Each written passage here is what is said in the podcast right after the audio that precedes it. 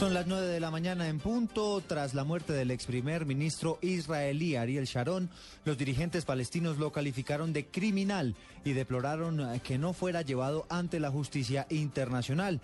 Dicen ellos, abro comillas, Sharon era un criminal responsable del asesinato de Arafat y esperábamos que compareciera ante la Corte Penal Internacional como criminal de guerra, cierro comillas.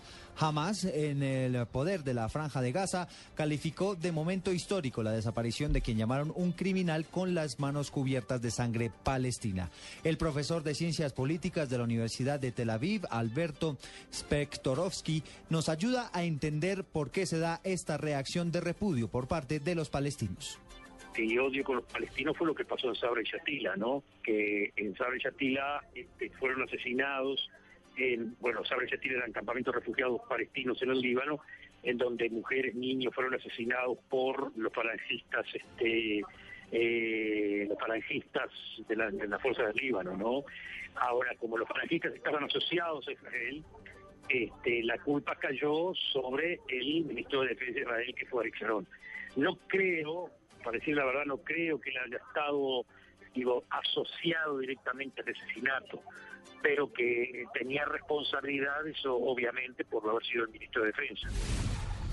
9 de la mañana y dos minutos. Volvemos al país tras la noticia internacional del momento, la muerte del ex primer ministro israelí Ariel Sharon, para contarles que 10 personas serán judicializadas por terrorismo y daños en bienes públicos al protagonizar los fuertes disturbios de las últimas horas en el municipio de Florida, en el Valle del Cauca. Los detalles con François Martínez.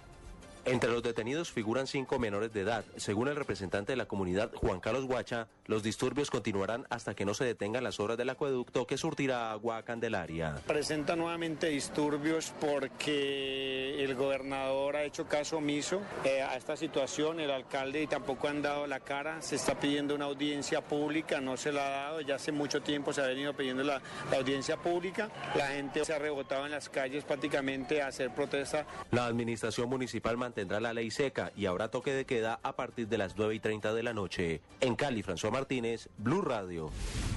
Gracias, François. Y a esta hora hay drásticas medidas de seguridad en la ciudad de Yopal, en Casanare, donde es esperado el presidente Juan Manuel Santos para el desarrollo del primer Consejo Regional de Ministros. Detalles con Diego Monroy.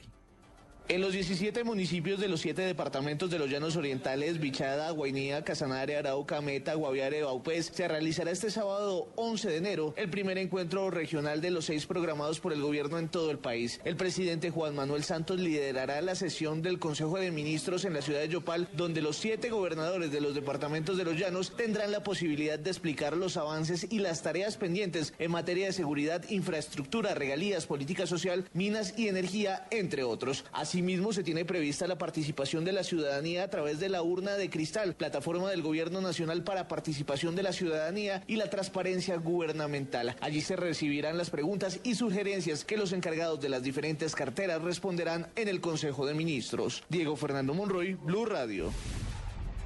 Diego, gracias. Y en todo un misterio se convirtió la desaparición de un suboficial del ejército en el norte del departamento del Cesar, donde las autoridades buscan al militar y capturaron a un implicado en la presunta desaparición. Detalles con Martín Mendoza. Del barrio Divino Niño, en el occidente de Valledupar, salió el cabo segundo del ejército Arturo de Jesús Menco Díaz el pasado 30 de diciembre y según testigos, desde entonces se desconoce su paradero. Su madre, Carmen Díaz, viajó desde Magangué, Bolívar, para ayudar a la búsqueda del militar.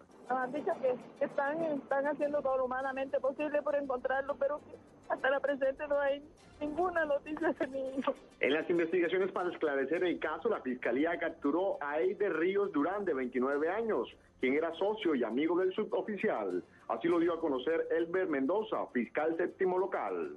Al parecer los señores eh, tenían eh, actividad comercial y la víctima recibió varias llamadas del señor y esas son las pruebas contradictorias que incluso eh, el imputado hoy pues, ha realizado ante la Fiscalía. Tenemos muchos elementos materiales probatorios suficientes legalmente tenido donde infiere que participó en esta desaparición.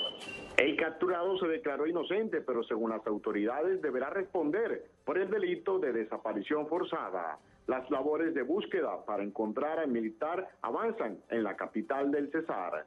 Desde Valledupar, Martín Mendoza, Blue Radio. Noticias contra reloj en Blue Radio. 9 de la mañana, 5 minutos, noticia en desarrollo. Las autoridades analizan un video para esclarecer lo sucedido en medio del desfile de la Virgen de la Macarena en la Feria de Manizales, donde se registró una explosión que dejó herido al presidente de la CUT en esa región y a tres policías. Y estamos atentos a la suerte de los ciudadanos cubanos que se encuentran ya en territorio colombiano en custodia de la Agencia de las Naciones Unidas para los Refugiados, luego de que la Cancillería les concediera un salvoconducto mientras se analiza la posibilidad de concederles refugio, como lo están pidiendo para evitar regresar a su país natal. Ampliación de estas noticias en blurradio.com. Sigan en Blue Jeans.